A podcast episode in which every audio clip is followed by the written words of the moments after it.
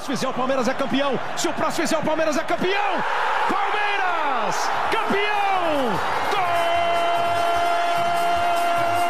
Gol de goleiro! Gol de Grande área, o Breno Lopes de cabeça.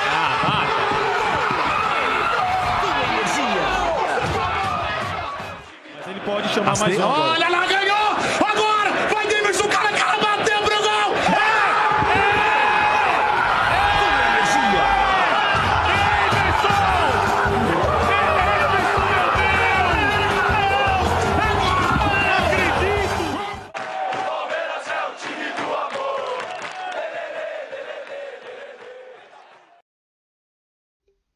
Olá, ouvinte da Coluna Palmeiras, tudo bem com você?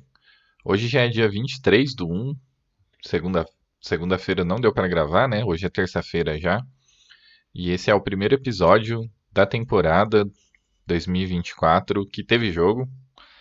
E a gente começou aí com uma certa polêmica, né? Então esse episódio ele vai ser dedicado a comentar esse aspecto um pouco mais polêmico.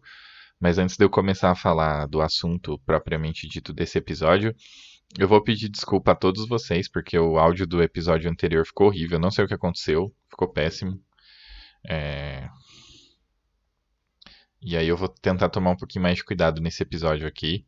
Mas eu gravei ele meio na pressa, realmente, o, o episódio anterior, e acabou ficando ruim, né? Teve momentos que cortou, abaixou. Eu não sei se é algum tipo de compressão que o, o programinha que a gente usa para distribuir o podcast faz, não sei dizer, sinceramente. Eu comprei um, um microfone que é relativamente bom aqui, não é o melhor, mas não é ruim. Então me, me causa estranheza também quando quando acontece coisas como no episódio anterior, né? Teve uma participação no episódio anterior que foi do Luiz, que ele falou que um ponto que preocupa é que é quase certo que a Leila permaneça por mais um mandato, que eu acho disso. E ela acha a postura imperialista dela péssima. É, a Leila, ela é uma bilionária sem noção, né? Ela tem alguns aspectos que são relacionados à opinião que, que são preocupantes mesmo. Ela demonstra, ao opinar sobre determinados assuntos, algumas opiniões que sejam que são né, estranhas, que quando a gente pensa em associações, como é o caso do Palmeiras, a gente espera um pouco mais de, de democracia, né? Ao analisar. E ao tocar com a Leila, a gente nota que esse tipo de coisa acaba ficando um pouco comprometido. Mas é, não acho que seja tão ruim, porque aparentemente as opiniões dela não interferem na gestão. E o plano vem sendo seguido. Eu acho que por ela não ser palmeirense, apesar dela ficar tentando reforçar o tempo todo que é, ela consegue tomar algumas decisões mais frias. E isso é, na minha opinião, é fundamental para um gestor, né? Não sei o que vocês pensam a respeito disso. E acaba fazendo com que o Palmeiras ele consiga manter o plano em certa medida, né? Que a gente muitas vezes acaba discordando é do plano, mas quanto a manter o plano, não, não é um ponto. Então, ela ter mais um mandato, eu não vejo como um problema, porque ela, não, não na minha opinião, ela vem fazendo uma boa gestão. E por mais que essas posturas que você citou realmente sejam algo que nós deveríamos né, ter a atenção, chamado e tal, não, não vejo como atualmente um, um, problema muito grande, não. Acho que na gestão em si isso fica como, como algo secundário. É... Bom, sobre também esse assunto novo mandato e tal, não existe uma oposição organizada, né? Outra coisa que eu queria destacar. Eu vejo algum, alguns comentários de alguns membros da oposição e, sinceramente, eu prefiro alguém com ma muito mais tons de racionalidade, que é o que a gente está vendo na gestão da Leila, do que aquilo que eu observo quando eu vejo a, os conselheiros da oposição mais vocais, sabe? Eu não eu não acho que viralizou lá algumas falas e elas foram bem sentimentais e por esse motivo chamou bastante atenção, né? Mas eu não acho que as respostas tenham que ser sentimentais, né? Houveram diversas diversas atitudes que foram tomadas por, por, por gestores recentes no Palmeiras aí, que se fossem tomadas por, por, por algum gestor que tivesse mais é, tomado, vamos dizer assim, por sentimento, talvez a coisa não tivesse ido bem. Em contrapartida, a vinda do Dudu é sentimental, né?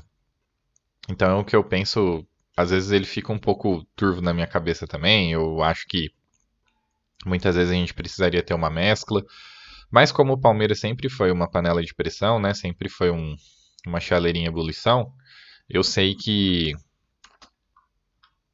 provavelmente internamente ela receba bastante pressão, desculpa ficar repetindo essa palavra, de, de conselheiro, né, de, de, de pessoas próximas dela que, deve, que, que devam direcioná-la para uma tomada de decisão mais, mais sentimental em muitos momentos, ela acaba sendo um equilíbrio. Então, assim, eu gosto bastante dessa atual composição que nós temos da nossa diretoria, acho que é um bom trabalho. Eu sei que muitas vezes a, o assunto contratação faz com que a gente pense na gestão como ruim apenas, né, pensando exclusivamente por esse aspecto, mas eu não concordo muito. Acho que a coisa vem vindo bem. Eu não creio que uma gestão dela seja uma próxima gestão dela seja algo temível, não. A postura dela nessa segunda gestão é que é uma coisa que nós vamos precisar observar e entender onde que isso vai dar, né? Mas, de resto, para mim tá, tá tudo certo, é dentro do, do esperado, dentro do planejado e tem feito com que o Palmeiras seja vencedor. Bom, como vocês podem ver pelo título do episódio, né, a minha relação atual com, com a repercussão do primeiro jogo do Palmeiras é, é uma relação de espanto, porque eu entendo que nós queiramos sempre vencer, e eu entendo que algumas atitudes que o Abel tomou na escalação pode ter dado algumas respostas que que a gente espera que pro pro pro Abel seja de quem é melhor, pior, enfim, para ele tomar algumas decisões, mas eu vou comentar algumas coisas que que eu penso e sobre esse jogo. Mas antes de tudo, antes de mais nada, eu gostaria de destacar que na minha cabeça ele é uma ele é um jogo de pré-temporada, basicamente, né? Ele é o primeiro jogo da temporada. Não houve uma mobilização muito grande para esse início de temporada. O Palmeiras basicamente vai disputar o que realmente importa daqui a pouco mais de 10 dias da, da gravação, né? Quem dirá do jogo. E, sendo bem honesto para vocês, por mais que nós tenhamos sido dominados pelo pelo Novo Horizontino, isso me incomoda um pouco, né? Porque eu acho que a gente poderia ter feito uma imposição técnica que não foi possível, muito pelo contrário. Para mim, isso está muito ligado a uma perda no duelo de estratégias. Eu acho que começar o ano da maneira como, como o Palmeiras começou aí, é, com, com, com os três zagueiros, não é legal. Inclusive, eu já vou falar a respeito disso, né?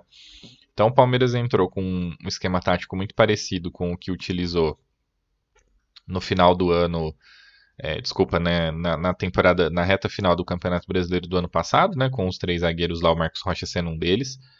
E aí a gente já tem um problema.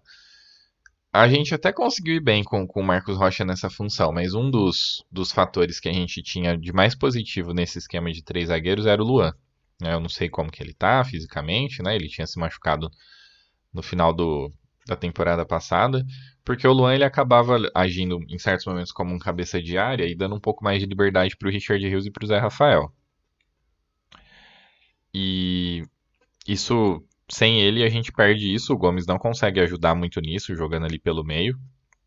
Ele muitas vezes consegue fazer alguns movimentos para tentar abrir espaço, mas com a bola no pé mesmo, a qualidade do Luan é muito maior. Então, esse já é o primeiro ponto negativo que eu observei. Segundo é, não sei se tem necessidade dessa linha de, de, de três, que aí você empurra o Mike para frente. Eu, eu não creio, assim, eu não duvido da nerdice do Abel fazer com que ele tenha estudado Novo Horizontino, né? E eu sei que times do interior paulista, assim, principalmente quando eles vão, vão jogar o estadual, eles priorizam bastante esquemas de velocidade, de tentar surpreender as equipes grandes, né? Com bastante ponta rápido. Basicamente, eu, eu sempre brinco que no, nos clubes do interior aqui sempre tem dois pontas rápidos e eles têm, em geral, um nome de um nome no diminutivo. No caso do no caso do Novo Horizontino, eles tinham o Vagninho pela direita, né? O Rômulo, enfim. É, é um clube, é um time que entrou com três zagueiros, então eles tinham uma organização é, já preparada para tentar lidar com uma pressão do, do Palmeiras, né? O César Martins, que é o zagueiro deles, que inclusive é capitão, fez uma boa partida, se movimentou bastante, ele agiu como um líbero, né? Ele, nos momentos de pressão aí do, do, do Novo Horizontino, que eles fizeram uma grande pressão em nós, é, ele, ele se comportou de uma maneira bastante bastante incisiva, ficando praticamente como um volante ali no meio de campo. É, William Lepo, que, que era um, em tese um outro zagueiro ali, ele na verdade se comportou muito como um lateral, né? E o Rodrigo Soares meio que como um assistente de lateral também. Então, basicamente, o Novo Horizontino ele fez com o Palmeiras algo muito parecido do ponto de vista tático com o que a gente viu em Flamengo e Palmeiras, que foi 3 a 0 para o Flamengo no Campeonato Brasileiro. Foi uma, uma dinâmica de jogo muito parecida, né? É, eu falei que o, que o César Martins é o capitão deles, mas não é não, é o Marlon, desculpa. O Marlon é o capitão e jogou razoavelmente bem, assim, mas num ponto de vista mais cumprindo função. Tanto que ele foi substituído no início do segundo tempo, né? Mas basicamente assim, o, o Novo Horizontino fez uma imposição física, jogou no campo do Palmeiras, especialmente marcando. E essa formação que eu destaquei do Palmeiras aí, é, realmente ela tem dificuldade de sair jogando contra equipes mais fracas, inclusive. Né? Porque o Rony ele não é uma opção de, de receber a bola. O Breno ele é em certa medida, sim, mas não muito também. Não é, não vejo nele um jogador com, com muita valência nesse sentido. O Vanderlan ele tem um toque de bola muito pior do que o, o Piquerez, né, que não estava à disposição. E o Richard Hills ele é um jogador que se movimenta bastante, mas ele gosta de abrir pela direita para ajudar na carregada e ultrapassagens com o Mike, que foi um tipo de jogada que acabou funcionando, mas não é um tipo de jogada que você vai ter tanto à disposição num esquema como esse que o Novo Horizontino usou, né, de congestionar bastante os lados e, e garantir com que os laterais não tivessem muita liberdade para poder subir. Então isso dificultou bastante o jogo do Palmeiras, né?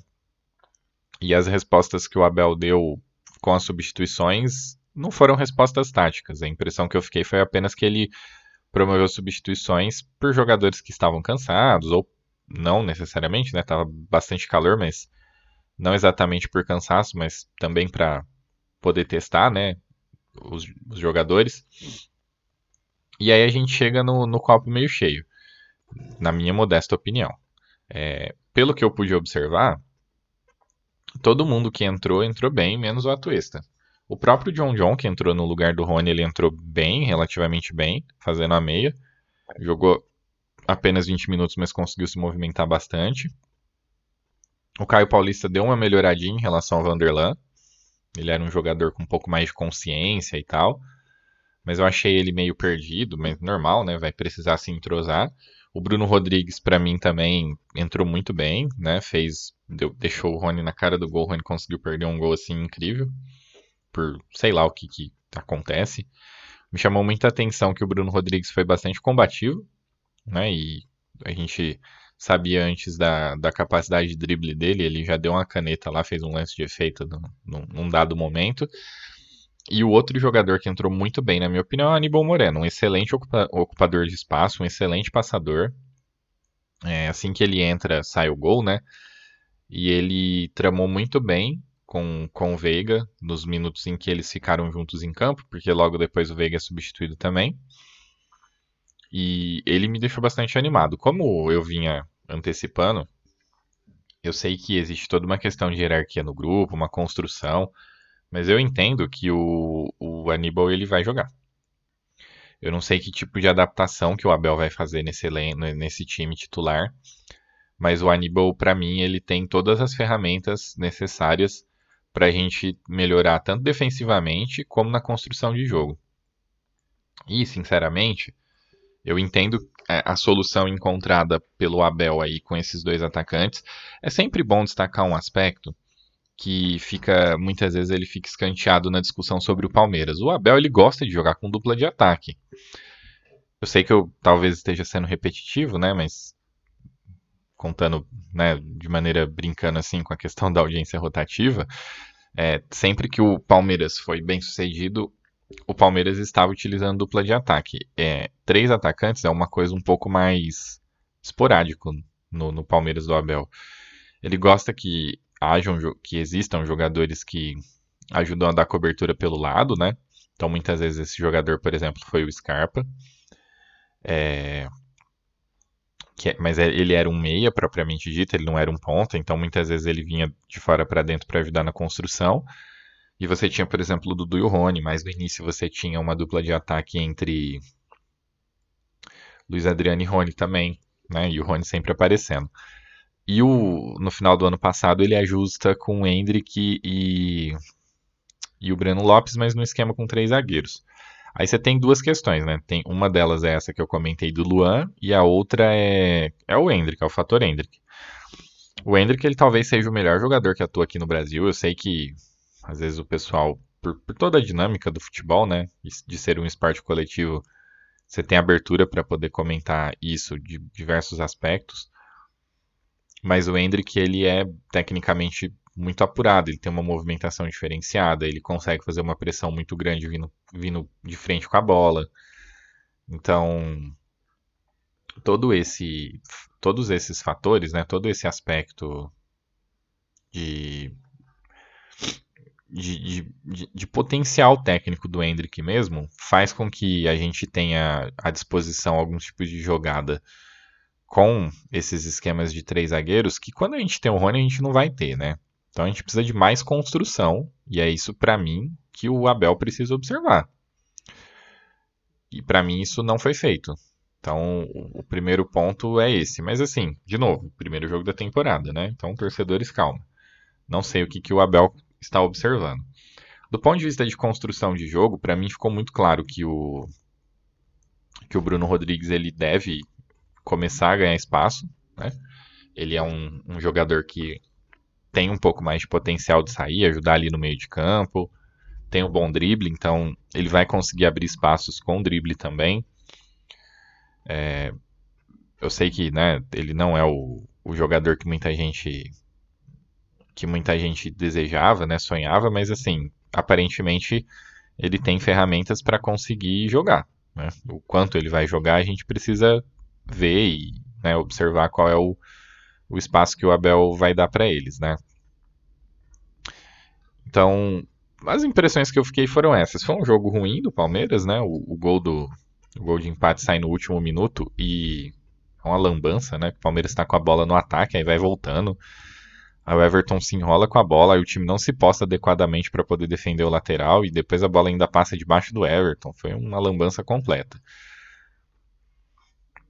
a despeito disso, durante o jogo nós tivemos uma série de situações que o que o, o Novo Horizontino teve boas ocasiões de gol, né? E o Palmeiras não teve muita capacidade de reagir em relação a, ao, ao, perigo que o, que o Novo Horizontino estava oferecendo. Isso é preocupante, a gente né, tem que ter isso em mente também, na hora de fazer essa crítica ao Palmeiras. E mas de todo modo, eu encarei muito como um jogo de pré-temporada. Aí isso suscitou alguns algumas polêmicas, né? A gente teve o Palmeiras rejeitando uma oferta do Flaco pelo desculpa, uma oferta do River pelo Flaco, que o Abel não cogita soltar o Flaco, né? Liberá-lo. E aí a gente teve muita gente se questionando por que, que ele não entrou. Muita gente cobrou as entradas dele e do Luiz Guilherme. A gente não sabe como o Luiz Guilherme está fisicamente, a gente sabe que ele está em recuperação. E existe uma questão sobre o Luiz Guilherme que precisa ser vista, e na minha opinião realmente precisa ser vista, que é o, o, a maneira como o Luiz Guilherme vai ser utilizado. Porque na base ele jogava um pouco mais por dentro, ele era um, um meia, né? E todas as vezes que ele entrou no time profissional, ele entrou como ele entrou mais como um, um ponta, né? E na, na, na, na, estratégia que o, que o Abel utilizou mais recentemente e vinha utilizando e usou nesse primeiro jogo, não tem ponta. Então isso faz com que o, o Luiz Guilherme realmente seja um pouco preterido aí.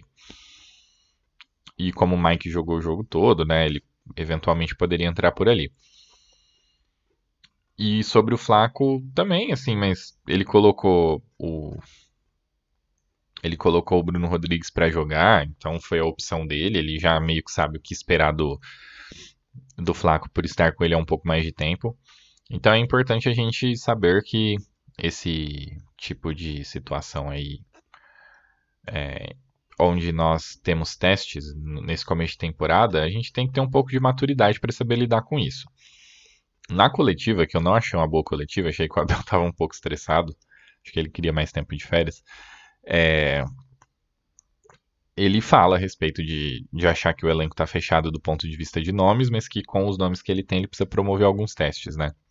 Então é bem provável que nós tenhamos esses testes sendo realizados aí no próximo, nos próximos jogos, e aí nós devemos ver aparecer mais jogadores e ter mais elementos para poder né, fazer análises em relação a, a esses jogadores que não puderam entrar nesse primeiro jogo, porque são apenas cinco alterações, né? E de todo modo, o Abel vai começar a casar aquilo que ele observa nos treinamentos com aquilo que ele vai observar fazendo né, testes e alterações. Só que eu acho que para que nós possamos nos sentir mais confortáveis do ponto de vista de testes, seria bacana que ele promovesse alterações no sistema de jogo também. Eu acho que para o Campeonato Paulista, pelo menos por agora, não faz muito sentido usar essa linha de três zagueiros aí. Eu acho que uma linha de quatro ficaria um pouco mais adequada e adicionando mais criação no meio de campo.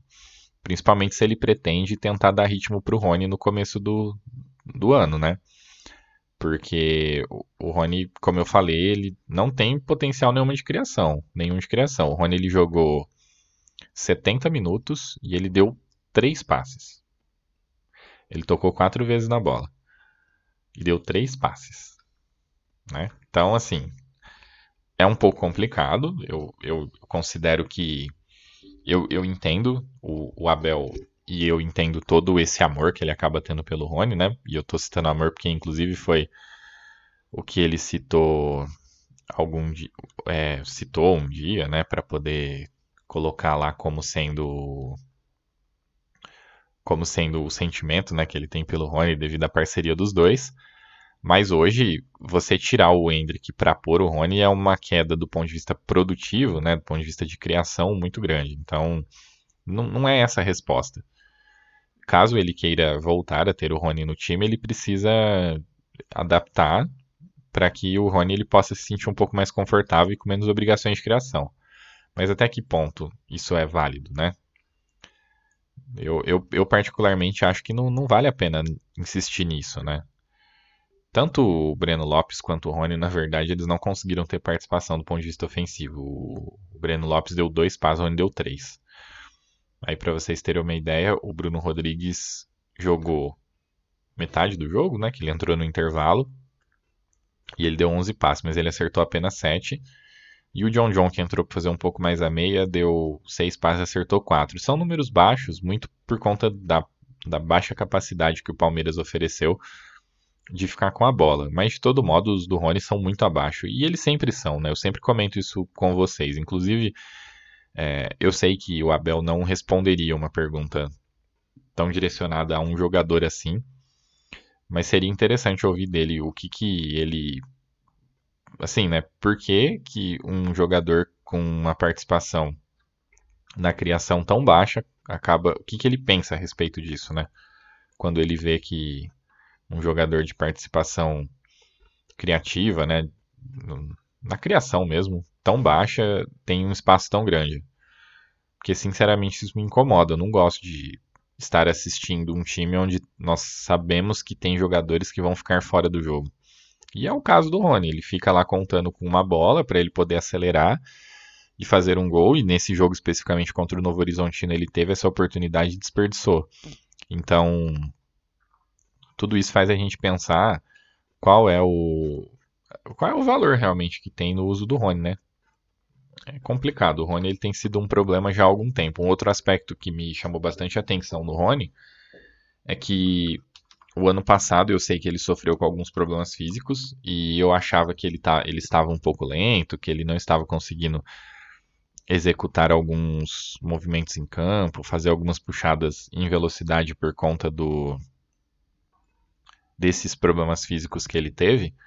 E ele se apresenta para o início dessa temporada igual, assim. Não, não tô vendo nada de tão animador no Rony nesse aspecto. Ele não parece mais rápido do que o zagueiro, muito pelo contrário. Alguns lances onde ele foi colocado para poder acelerar o jogo junto dos zagueiros, ele perdeu pro ele perdeu a disputa pro pro zagueiro, né? Que em tese deveria ser mais lento do que ele. Então eu acho que uma primeira, acho que duas respostas muito claras para mim é esse time não pode ter o Rony, principalmente nesse esquema, se ele achar dois pontas aí e os dois forem criativos, como é o caso que ele tinha quando havia a parceria do Dudu e Arthur, daí ele pode até pôr o Rony. Mas quando ele depender do Rony para poder né, ter uma dinâmica um pouco maior, eu entendo que não, não vai funcionar. E a respeito de. Bom, enfim. Né, assim, é o começo do, da temporada, o, um dos reservas que entrou que eu achei que não jogou tão bem, que foi o Atuesta. Ele jogou muito pouco tempo, né? Que basicamente 9 minutos, ele deu. Ele teve 12 ações com bola e deu 5 passes. Então ele pelo menos vem tentando entrar no ritmo, né? Foi, foram poucos minutos, é um pouco difícil de avaliar. É, a gente vai precisar ver muito mais do Atoista para poder entender onde ele está e onde ele pode chegar e o que, que ele pode oferecer para o time do Palmeiras. Mas sobre o jogo foi isso, né? O único destaque realmente que a gente pode dar é para o Veiga, que já abre o ano participando de mais um gol tem números absurdos de participação de gols nos últimos tempos. O Veiga, acho que o único mau momento dele sob Abel foi por questões físicas, quando ele teve a lesão lá em 2022, né?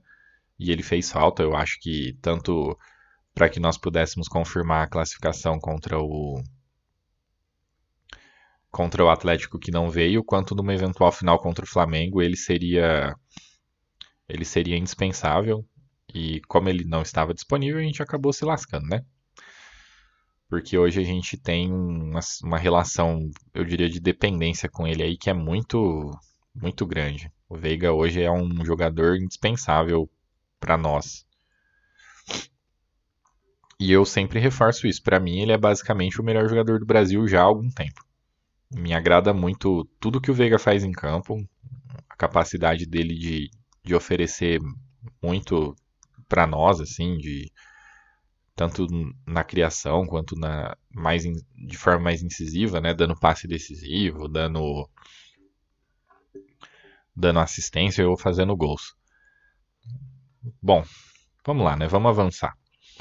Aí depois, né, a repercussão do jogo ela foi muito negativa. Eu vi gente já dizendo que o Palmeiras não vai brigar por nada com esse com esse elenco, que o único jogador bom que o time tem é o Hendrick, que a gente já sabe que o Hendrick vai embora. É, alguns torcedores também muito incomodados e, enfim.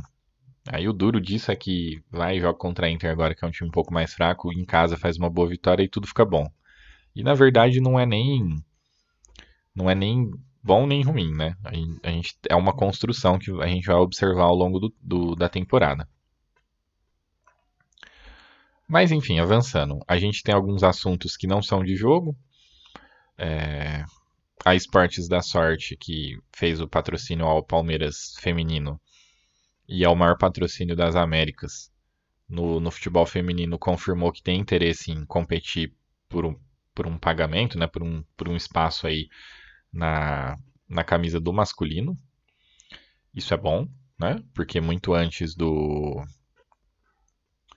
muito antes da tal abertura por uma concorrência que a Leila promete oferecer, a gente já tem uma a gente já tem uma empresa interessada em, em, em patrocinar e que sabe qual é o quais são os, os valores, né? Então, muito provavelmente deve pensar em fazer uma oferta maior. Eu não tenho certeza disso, como eu comentei, que foram os meus comentários direcionados ao, aos patrocínios aí de Flamengo e Corinthians. Eu não sei dizer quais são os. Qual que é o risco que existe nos patrocínios de casa de aposta, não apenas no sentido assim deles honrarem ou não os contratos, mas também eu tenho muita dúvida sobre como esse mercado vai ficar no Brasil, uma vez que o governo está de olho nele, né? Então, eu não sei o que pensar a respeito disso, porque a Crefisa é um patrocínio muito seguro, né? Por mais que o valor esteja defasado, eu acho que a primeira opção do Palmeiras, e isso é estranho a partir do momento que a presidente da Crefisa e do Palmeiras são a mesma pessoa, né? E aí que está complicada a situação. Eu acho que o caminho, o melhor caminho para o Palmeiras seria renovar essa parceria, mas ampliar o acordo de uma forma mais vantajosa ao Palmeiras. Não no sentido de que nós estaríamos levando vantagem, mas que nós estaríamos atingindo um patamar mais parecido com aquilo que o atual mercado diz que tem que ser, digamos assim. É uma evolução natural daquilo que vem acontecendo, porque tem entrado mais dinheiro no futebol. Eu sei que muitos são pelas bets, mas isso força o, as empresas que queiram patrocinar o Palmeiras, e como eu disse nesse caso, né, o grupo aí da Leila, a pensar é, o quão valioso é esse marketing. Né? Eu acho que esse que é o ponto. E eu estou dizendo isso porque hum, eu falei em episódios anteriores, né? quando eu comentei sobre patrocínio. A Leila, na Crefisa, né? Mas a gente sabe que é a Leila, porque é uma empresa limitada. Paga o Palmeiras com bastante religiosidade, nós não tivemos problemas quanto a isso. O... Por exemplo, durante a pandemia não houve suspensão de pagamento, o que é muito bom, né? Então tem uma série de fatores aí que eu acho que são relevantes para a gente ver na Crefisa um patrocínio seguro e uma parceria que é de sucesso, né? Uma, um, alguns destaques que a Leila faz aí, que muitas vezes é para marketing pessoal, eles não são mentira, eles são verdades, né? E cabe ao Palmeiras, o que aí é complicado por conta do tal conflito de interesse, saber é, se impor também como, como parte extremamente vital nesse, nesse acordo e, e, receber algo mais próximo daquilo que vem sendo praticado atualmente. É, mas de todo modo, como eu disse, já existe uma empresa que, que que quer o Palmeiras e que, se a gente pensar que chutou o balde no, no, no feminino, provavelmente faria um movimento parecido no, no masculino. Mas eu não acho que uma bet oferecendo muito pelo, pelo para estampar o nome na camisa do Palmeiras daria tanta repercussão como uma renovação da Crefisa. Eu acho que a Leila ela tem uma boa oportunidade de ela tem uma boa oportunidade de, de, de ganhar ainda de fazer ainda mais barulho no, no, na mídia, enfim, né, de ganhar ainda mais atenção para si. O Gabriel Menino parece que tá para voltar, né? Ele é um jogador importante, na minha opinião. Eu gosto de dele. Eu acho que ele existem saídas que a gente que a gente acaba tendo quando ele está em campo, quando ele adianta um pouquinho e começa a jogar ali da esquerda pro do meio esquerda, da meia esquerda mais um pouquinho para a esquerda, ele consegue ajudar bastante na criação. Ele próximo do gol é sempre bastante é sempre bastante preocupante, né? E, e para mim ele a volta dele é uma boa notícia. Ele é um bom jogador. Eu, eu vejo uma eu vi um clamor muito grande pelo Caio Alexandre e aí quando ele não veio eu vi alguns comentários meio estranhos e para mim o, o Gabriel Menino ele, ele, certamente deve ser melhor que o Caio Alexandre, né? Por, por uma série de fatores não é o, o Gabriel Menino ainda é jovem, então ainda, por exemplo, há espaço para evolução dele. Ele é um jogador que já decidiu o jogo grande, que já está acostumado a lidar com a pressão de jogar num clube gigantesco como é o Palmeiras. Então, eu acho que a gente às vezes precisa olhar um pouquinho mais para nossa própria grama e ver o que está sendo construído aqui, ao invés de ficar tentando buscar gramado verde só é, o gramado verde apenas no vizinho, né? Eu acho que o, o Gabriel Menino ele ainda tem muita linha para queimar no, no, no Palmeiras aqui. E bom, é isso. É assunto de jogo, a repercussão me assustou um pouquinho. Eu achei que esse clima de Armagedon, por conta de um jogo que claramente é um teste, é... eu admito que me deixou um pouco assustado. Eu achei que foi um pouco desproporcional. Inclusive, isso em grandes veículos, né? Que tem o. No GE tem aquele Boca lá que falou empate extremamente amargo. para mim, eu diria que é quase irrelevante. Eu não vou dizer que é irrelevante porque é o Palmeiras jogando, mas sinceramente para mim não quer dizer nada. Não não serviu para mostrar nada. Acho que a única coisa que serviu para mostrar é, é, a, respeito, a respeito do esquema, né? Que a gente precisa por mais mais produção em campo, por mais criação em campo. Isso, de fato, para mim é um ponto. Mas tirando isso, para não, não vi nada que que me, realmente me chamasse atenção, a não ser coisas positivas, né? Que foi um bom encaixe ali do, do Aníbal e do Bruno Rodrigues. Então é isso, gente. Essa coluna é um pouquinho mais curta, tá? Conforme o tempo for passando, a gente vai ter mais assunto. Obrigado e até a próxima.